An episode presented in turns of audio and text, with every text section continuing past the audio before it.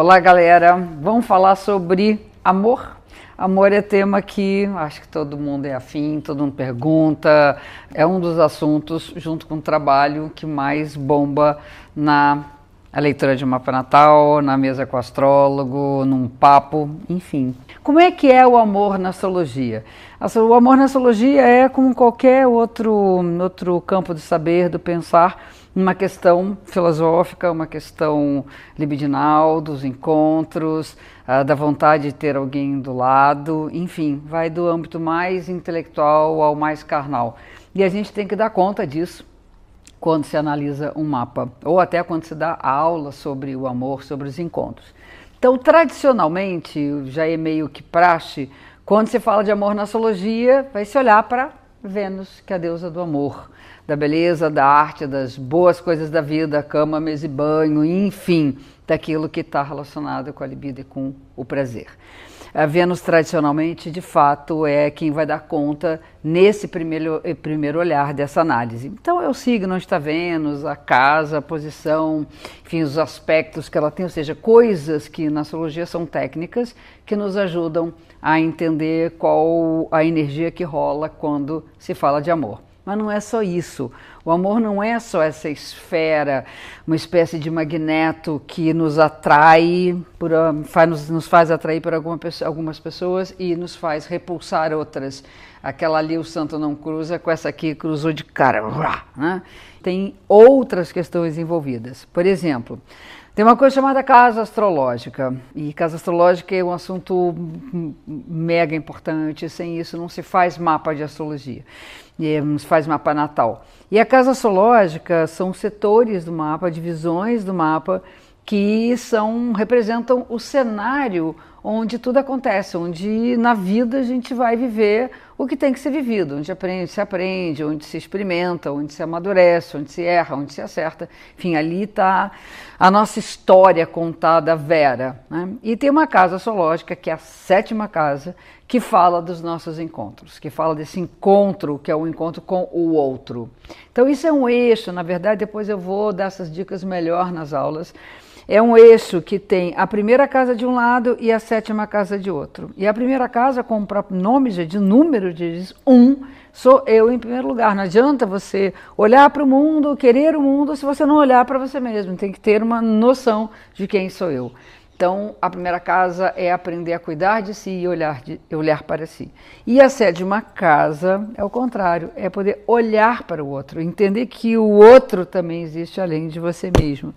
Então, essa coisa do, de estar junto, né, das parcerias, da vida casal, do parceirão que está lá para tudo, naquela hora do perrengue mor, sabe? Você está ferrado e aí tem alguém que diz: Não, peraí, que estou do teu lado, é muito bom. E na hora da maior felicidade, poder dividir, vamos, vamos curtir essa junto.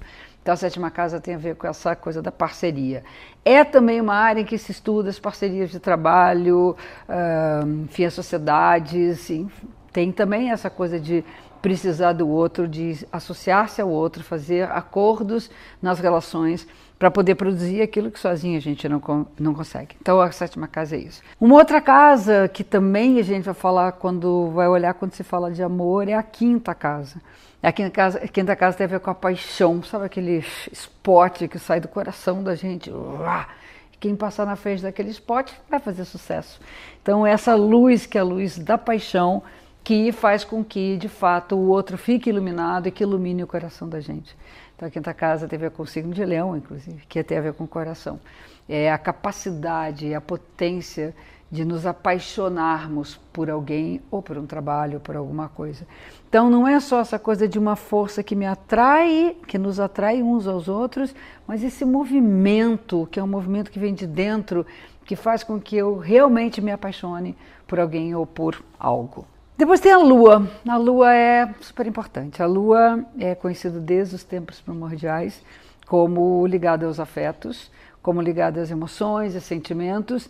E a Lua vai mostrar a maneira como nós afetamos as pessoas e como nós somos afetados por elas. Então, há uma diferença entre, por exemplo, a Vênus, que é todo aquele charme da conquista, todo um, um né, uma sedução, todo um olhar mais, mais libidinal para o outro, enquanto que a lua a gente poder receber com muito conforto, com muita segurança, estar tá seguro de que a pessoa nos afeta de uma maneira que é carinhosa, uma maneira que é, vamos dizer, gostosa, e que a gente pode afetar o outro também de uma maneira carinhosa e afetuosa. Né?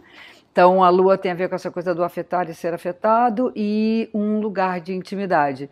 Eu coloco assim que a Vênus, quando você vai ao encontro com alguém, você se arruma todo, sabe? Fica todo rofo, né? todo cheio de charme, não sei o quê. E na lua a gente convida para fazer um macarrão na panela, sabe aquela coisa de ficar vendo um programa gostoso na televisão? É, é uma coisa mais aconchegante mesmo, mais em casa. Então, essa, esses fatores, a sétima casa, que são os, os acordos que a gente tem nas parcerias, a Vênus, que é todo esse charme do encontro, a Lua, que é essa intimidade, vem também, vem acompanhado de, da Lilith, que é a libido pura. Aí é aquela coisa do tesão total. E é muito importante a gente dar, dar, dar esse lugar para Lilith, porque lá você não vai se submeter a nada que você não quer. Então, ela nos dá liberdade de escolher ou de rejeitar um parceiro sem ter que pensar que é bacana estar com alguém ou que não é bacana não estar com uma pessoa, ali nós somos livres para fazer a nossa escolha. Na Lilith, a gente não vai admitir que para ser feliz a gente tem que ter alguém. Na Lilith, só, só vamos ser felizes se nós de fato fizermos uma escolha uh, de acordo com os nossos próprios valores, que a gente vai ser respeitado pelos nossos valores. Eu já postei o um vídeo de Lilith, dá uma olhada aqui no canal, que tem bastante coisa a mais do que eu estou dizendo, exclusivamente dessa mulher primordial.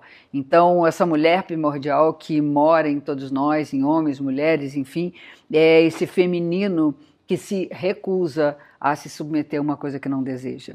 Então, é, é, é muita. Se a gente pensar, tem muitos fatores, né? A posição desses, desses astros e do elemento da Lilith, por exemplo, que no signo. Então, cada um tem um signo.